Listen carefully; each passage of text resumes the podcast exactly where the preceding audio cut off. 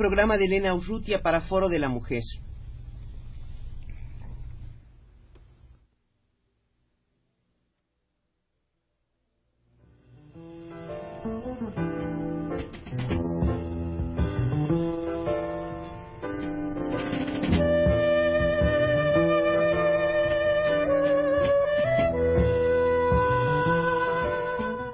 Foro de la Mujer.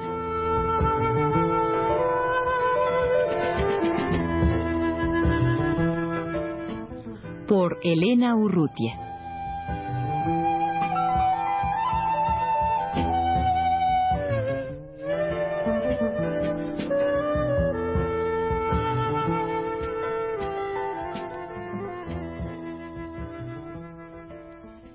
Cinco mujeres integrantes de un taller de literatura están ahora en los estudios de Radio UNAM.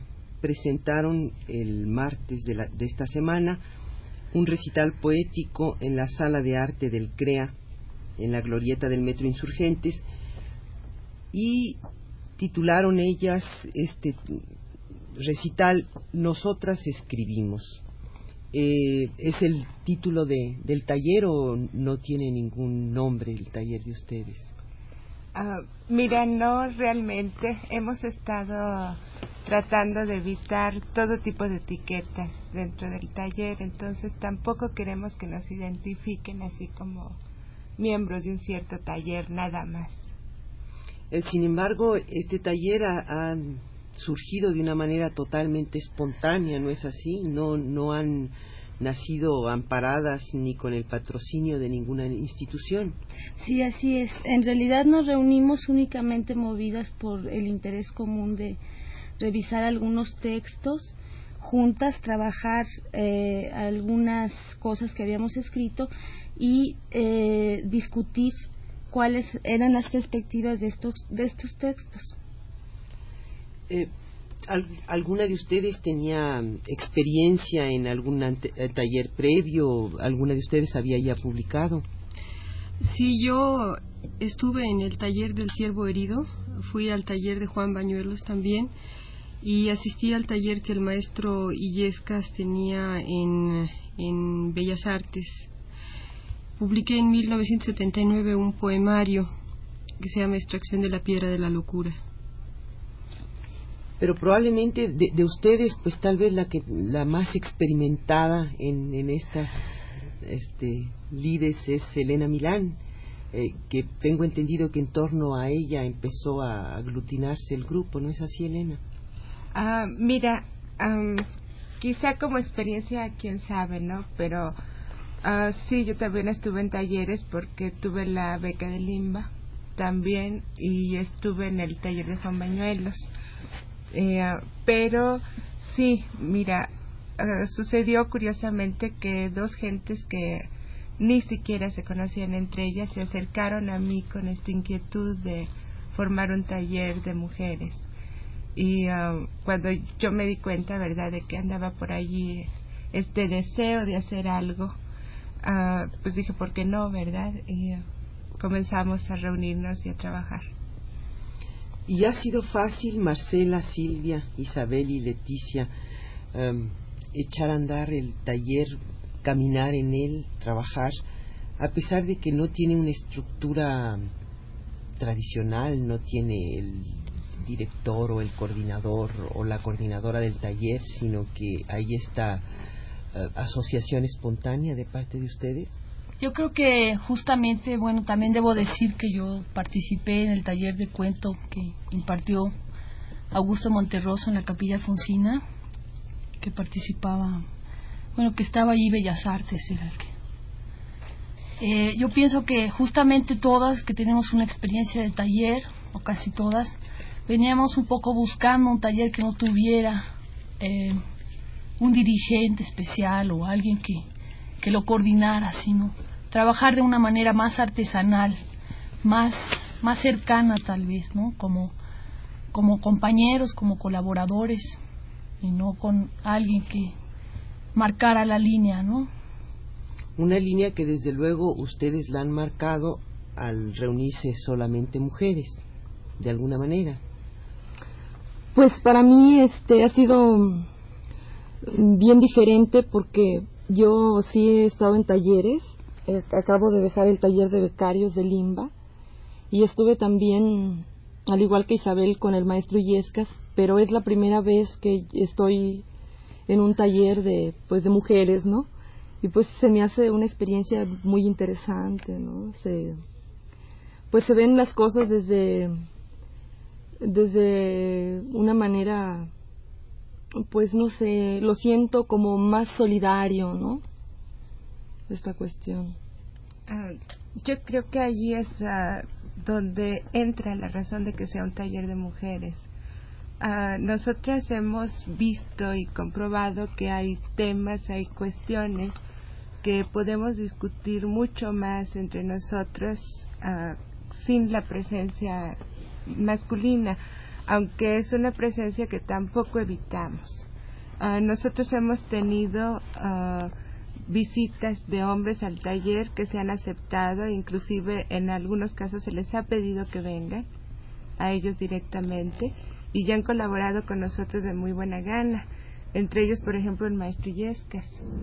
Pero hasta este momento, habiendo mujeres que se han acercado al taller para tratar de trabajar con nosotros, no ha habido ningún hombre que diga me gustaría trabajar con, con ustedes, ¿no? Entonces, no sé si lo aceptaríamos en un momento dado, ¿no? Pero en este momento creo que estamos teniendo una experiencia muy importante, sobre todo por lo que decía Silvia, esta conciencia que nosotros tenemos de las demás mujeres, que algunas veces yo siento que dentro del taller se da eso, una uh, conciencia de las demás, de solidaridad hacia ellas y tratar de expresar a todas esas mujeres que tampoco tienen voz o que no se atreven a expresarse todavía. Y es fácil de trabajar en este taller puesto que algunas de ustedes escriben poesía, otras cuento, probablemente alguna novela. ¿Es fácil conciliar estos distintos géneros? Sí, a través de, los diez meses que llevamos trabajando, hemos visto que, eh, por ejemplo, algunas tienen cuento, pero no han desarrollado específicamente ese género. Algunas otras tienen algunos fragmentos que pueden ser utilizados como poemas, trabajándolos, dándoles otra forma. Entonces, poco a poco hemos logrado reunir un material eh, importante y hemos logrado diversificar un poco los modos de expresión. ¿En qué forma se reúnen y dónde se reúnen, puesto que no no tienen el apoyo o el financiamiento de, de una institución? Pues nos reunimos, este, pues en nuestras casas, ¿no? Depende cómo andemos de, de tiempo y todas esas cosas. Y de café.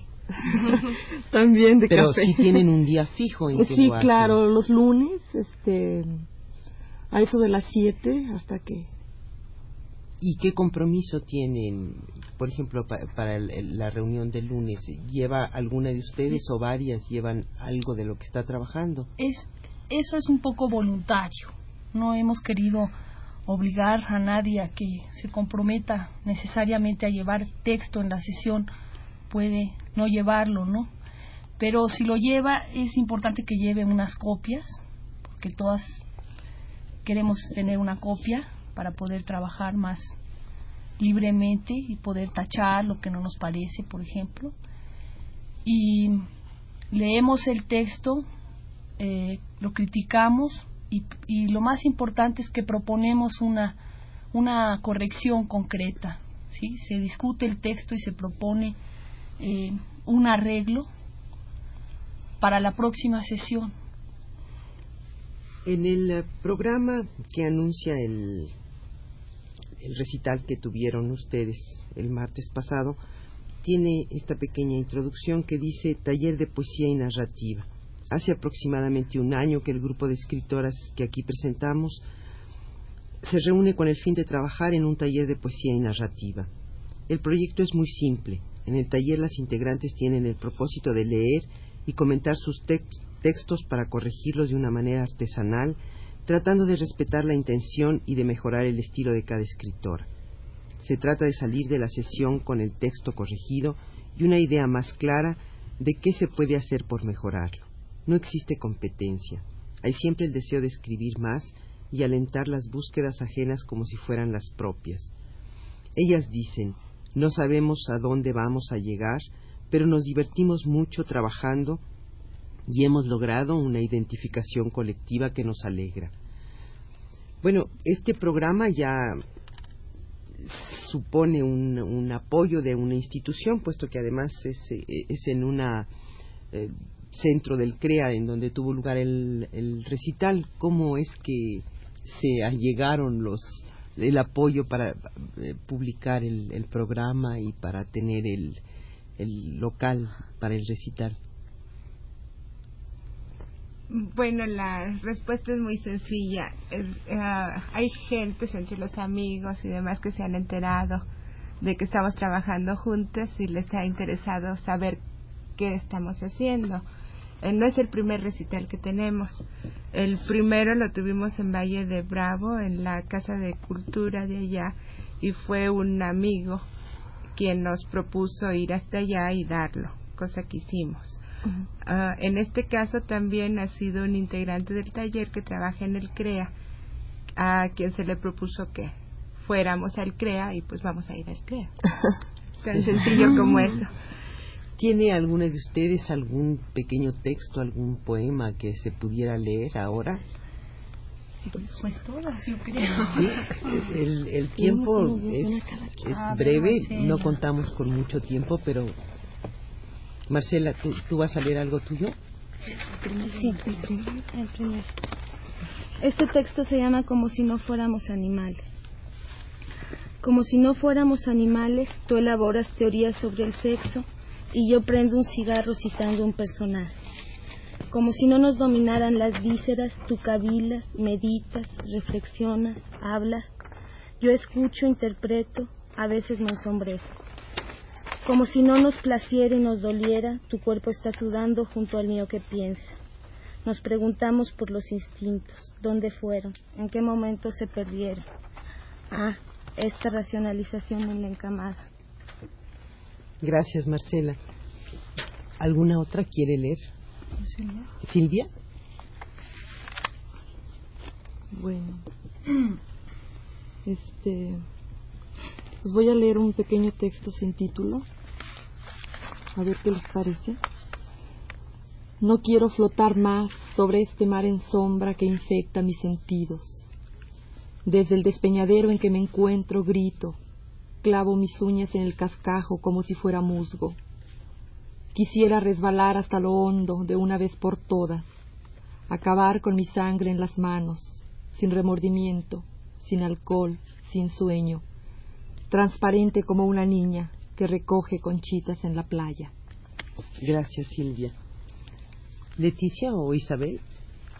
Mm, voy a leer unos textos muy breves, todos bajo el título de Soledades. Uno. Abre la luz, ah, brisa, desde su alanceada soledad, la estrella, el eterno silencio del espacio infinito. Las olas arrastran mis palabras, bajo su cristalina sombra no quedarán sino las algas. Los patos en la neblina, desde qué soledad llovizna, ese cúmulo anónimo y rojizo, rodeado por el frío, como la muerte. Gracias, eh, Isabel. Elena, ¿quieres leer un poco? Y para después dejar a, Leticia, porque ya el tiempo se nos abrevia. Ah, este es un texto que se llama Sin contacto. Me digo no. En pantaloncillo blanco, listo para el deporte, estás el diario abierto. Pero me digo sí. Mi brazo se recarga sobre tu muslo, cucurucho truncado, pinole de canela, y desde la espuma, bosquecillo negro que lo cubre, un nervio en mi piel despierta, recorre su camino deslumbrante, fosforece en mi talón izquierdo. Tú lees, respiras y no te enteras. Gracias, Elena. Bueno, un breve texto. Déjame nombrarte sin nombrarte, hablarte sin que me escuches claramente, infiltrarme en algún recodo de tu sueño y persistir ahí. Recuerda entonces el rubor de mis ojos, la franqueza de mis labios, mi piel salobre, los médanos de mi cuerpo. Déjame que te piense y reconstruya. De tanto mirarlo, tu rostro pierde sus contornos y se desdibuja en la llanura. Se oye apenas el eco de tu risa. Tu pecho es liso, páramo sin sombra, ningún accidente que la memoria recuerde. La firmeza de tu brazo me circunda. De pronto murmuras algo y yo sonrío porque sé que en este sueño hablas a otra cuyo cuerpo, ahí, inerte, te es familiar. Muchas gracias Elena, Marcela, Silvia, Isabel y Leticia por su presencia en los estudios de Radio UNAM.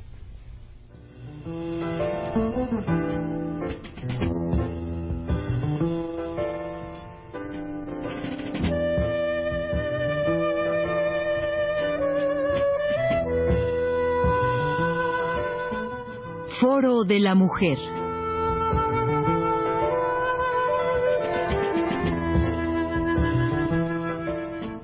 Por Elena Urrutia.